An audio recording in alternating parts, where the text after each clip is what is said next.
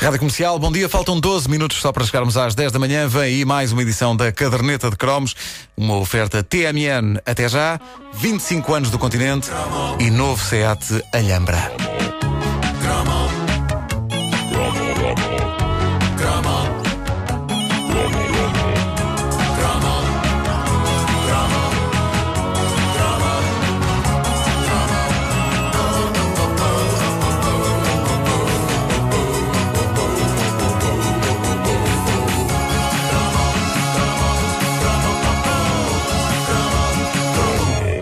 Urge que eu faça à vontade a um vasto número de ouvintes que, de há uns meses a esta parte, me têm pedido no Facebook da Caderneta de Cromos que, por tudo quanto há de mais sagrado, fale daquela que é a melhor série televisiva da nossa juventude. Uh, pronto, ok.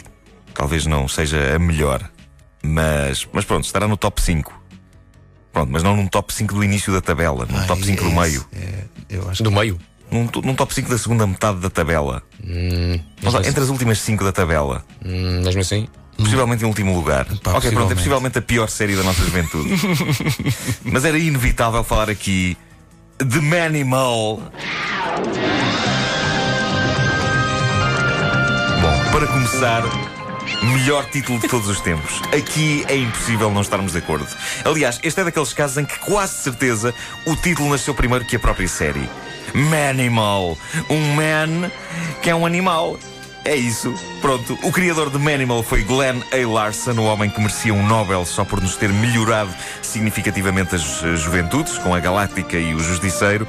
Em 1983, este homem, eh, aparentemente invencível, deve ter achado que qualquer disparate que inventasse ia ser um sucesso de arromba. Sim, senhor, ele safou-se airosamente com o Knight Rider, a história de um tipo que muda de cara e identidade e passa a combater o crime ajudado por um carro que fala e que pensa.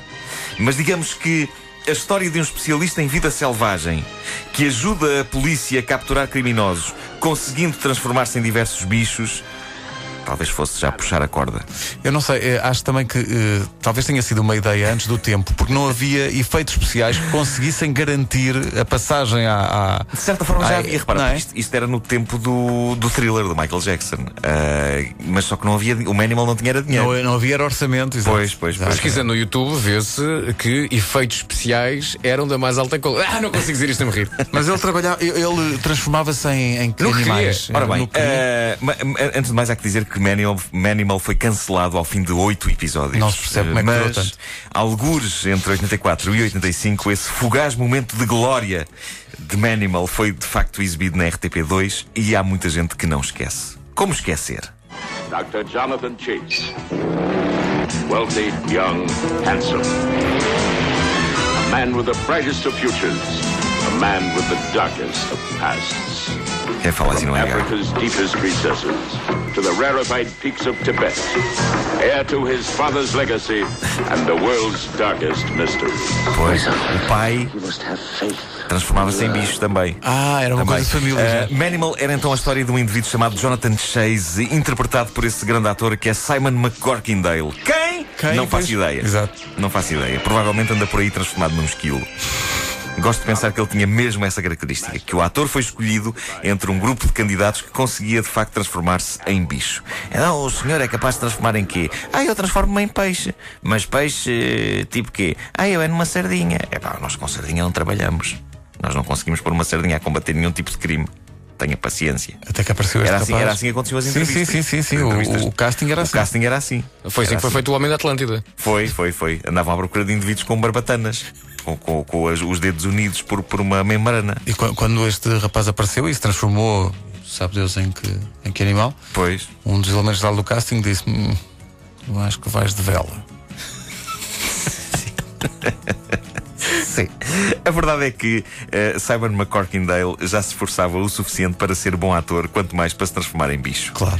Eh, para isso havia então os efeitos especiais, que era uma espécie de versão barata do tipo de transformação que podia ser vista, por exemplo, no, no Lobisomem Americano em Londres, Exato, também, exato, daquela exato. altura. Eh, o thriller do Michael Jackson, quando o Michael Jackson se transforma num lobisomem. Enfim, a televisão na altura tinha muito menos dinheiro que o cinema e por isso havia transformações em que eles nem sequer se esforçavam. Num plano ele era homem, no outro ele era uma ave. E pronto. E uma coisa que me intrigava é que os bichos não ficavam com as roupas dele vestidas. Eu acho que as próprias roupas se transformavam. Em, em, Porque me em lembro- animal. Sim. Eh, eu lembro de haver um episódio em que ele se transformava em cavalo e o lógico era o cavalo aparecer de fato.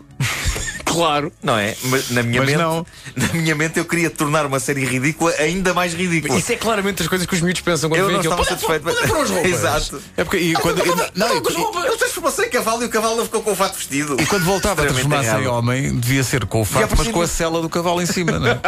Ah, exatamente. Não é? Que era para. Porque tinha que manter ali alguma, algum ponto de contacto. Agora imagina o que acontecia depois de ele se transformar em 10 animais diferentes. Tudo, pá, tudo penas e. Claramente há aqui um erro de racor.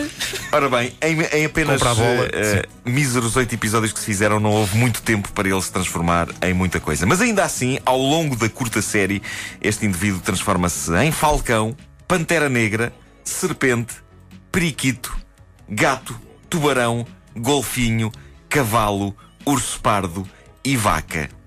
Meu Deus, dava tudo para ver o episódio em que ele se transforma em vaca. Em que medida é que se pode combater o crime transformado num gigantesco e não particularmente rápido bovino? Ah, agora sou uma vaca! Experimenta o poder do. do leite que esguicha das minhas tetas! Ou de- deixa-me, deixa-me. ruminar-te até à morte. Pá, realmente. Esta última só funciona em episódios em que o vilão seja erva. Exato. A erva daninha é tramada, é má como as cobras. E o periquito? Como é que o periquito combate o, Pois é, o, é que o o periquito? Coitado, tomar ele que não lhe façam mal. Pá, mas se não ele se transformasse em águia e em pantera negra, tinha futuro no Benfica. Pois era. Desculpa. Está bem visto. Não está nada bem visto. Bem, imagina, antes, antes do, de cada jogo no Estádio da Luz era anunciado e agora, senhoras e senhores, Manimal! É um 2 em 1. Um. Ele voa lá de cima e a seguir dá uma perninha na bola. Ora bem, porquê é que o tipo se transformava em animal? Porque tinha lá está aprendido com o pai. Há o tal momento pungente na origem de Manimal em que o pai, moribundo, abre os olhos do filho para o poder. Diz as últimas palavras. Ai, tu tens. tens este é um segredo que tu também és capaz, não sei o quê. E diz essas palavras e transforma-se numa águia e parte a voar. Ah, o que é parvo, porque se ele se transforma numa águia e parte a voar é porque não morreu. Pois exato. Foi a vida dele Bastava só. aterrar e transformar-se em homem outra vez, ou não? Não sei. Como não podia deixar de ser, a série Manimal tinha uma sex symbol, uma polícia chamada Brooke Mackenzie, que era interpretada pela loura Melody Anderson, grande nome. Funcionava bem também se Melody? ela. Melody Anderson. Ela podia ter tido uma carreira no, no cinema para adultos também. Isto soa, não é? Sim, sim, sim, sim. Melody Anderson. Uh, penso que nunca chegou a haver nada entre ela e o Manimal, propriamente dito, e não admiro. O tipo devia ser uma péssima companhia como namorado. Oh, Manimal, então tu urinaste no sofá! Feio! Feio, Manimal! Feio! E dava-lhe com o jornal. Sim, ele dizia, pá, desculpa. E ela eu tratava por Manimal. Eu transformei-me em cão. Claro. Sim. Claro que sim.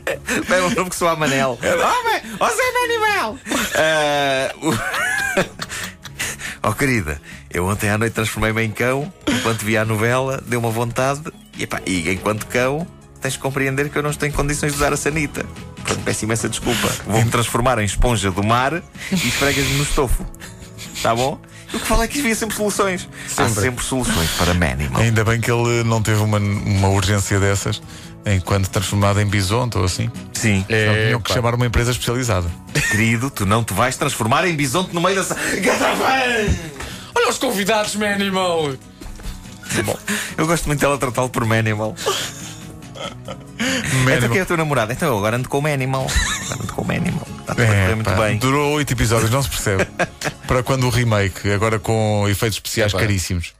Não, se calhar não. Epá, se calhar, se calhar não, não se meta nisso. O Ricardo Augusto, o nosso amigo, ouvinte da, da caderneta, ele diz no Facebook, e com alguma razão, que a série poderia ser pior se em vez de Manimal se chamasse Anyman. Realmente.